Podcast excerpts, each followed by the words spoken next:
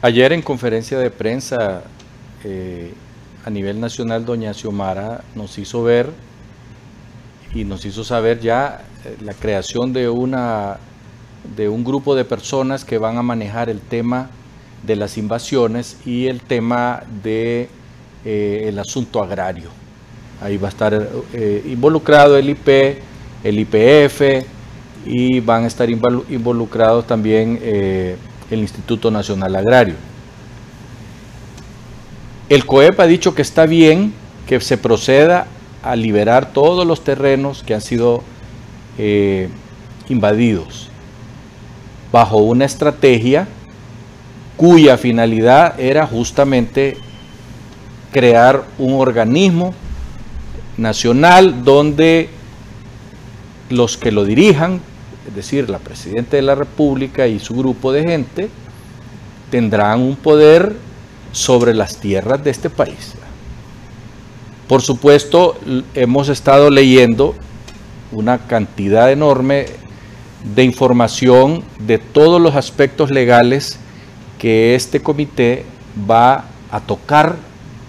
y que tiene que ver con la Corte Suprema de Justicia, que tiene que ver con la Fiscalía, que tiene que ver con el IPEP, por supuesto, y claro, con el Instituto Nacional Agrario, porque es ahí donde se puede hacer eh, proselitismo político, eh, regalando la tierra que pertenece a otros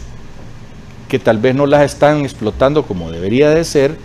y este organismo podría llegar al extremo de decir, bueno, esto como no lo están usando, que, que las usen los los del grupo campesino fulano y tal, como ya sucedió en el pasado, recordamos nosotros en los años 70 y 80 que esos grupos campesinos finalmente terminaron vendiendo sus tierras al mejor postor, porque ellos eh, sembraban y después ya no les daban crédito o, no les daban lo que necesitaban o simplemente sacaban la cosecha y se la bebían, como sucedió en muchas ocasiones.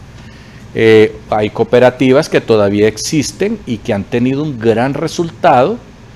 eh, haciendo uso de las tierras que el Estado de Honduras eh, les regaló, les dio.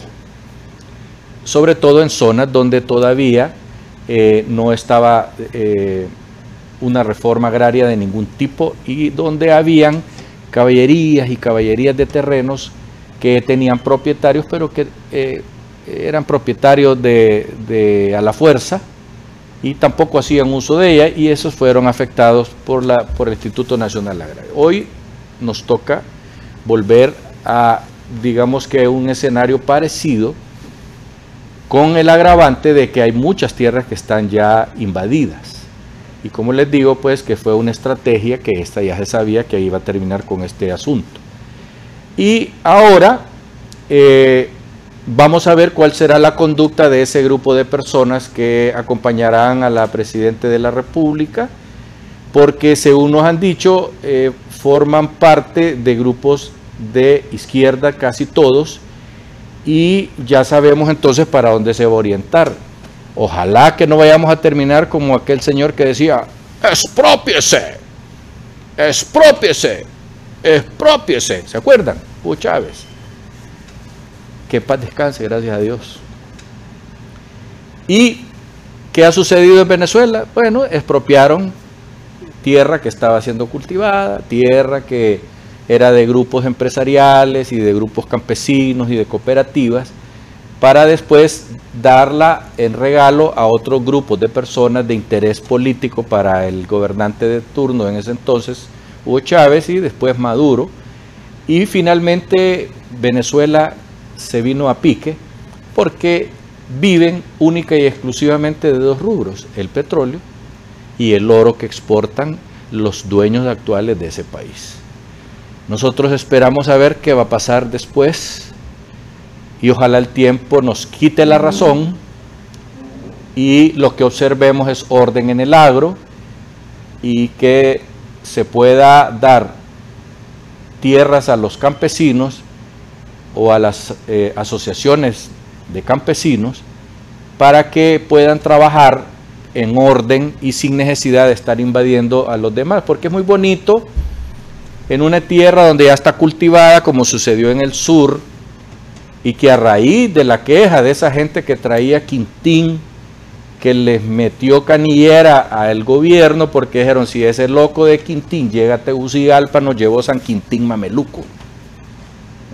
Es un santo que se lleva a los incompetentes. Por esa razón eh, es que están haciendo lo que están haciendo,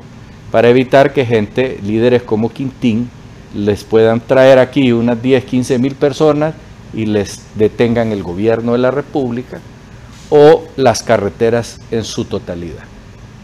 Eh, nosotros sabemos pues que ese líder del sur ha tenido los blanquillos de poner en su lugar a las hordas que tiene Mel por allá y les dieron maceta en un estadio, recordamos nosotros hace unos años, apenas unos años pocos.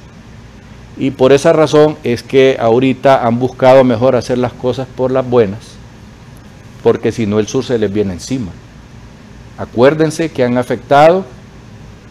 no solo